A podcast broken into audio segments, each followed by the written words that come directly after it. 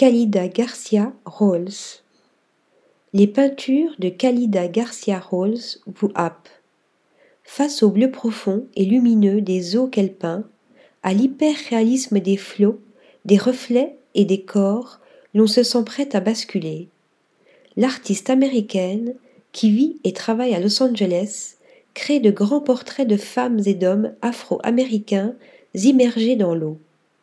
Derrière les images attrayantes, les ondulations turquoises et le scintillement d'un possible soleil se cache en réalité une réflexion sur l'ambivalence des eaux. Elles sont à la fois celle qui guérit et nourrit, mais aussi celle qui prend part à l'histoire des inégalités raciales et engloutit encore celles et ceux qui la traversent. En articulant sa pratique autour de cette dualité, elle fait de l'eau le vecteur d'une réflexion sur les identités politiques, la porteuse d'une mémoire et le témoin d'événements qui se répètent. Son travail est actuellement présenté dans Still Present, la Biennale de Berlin 2022, commissariée par Kader Atia.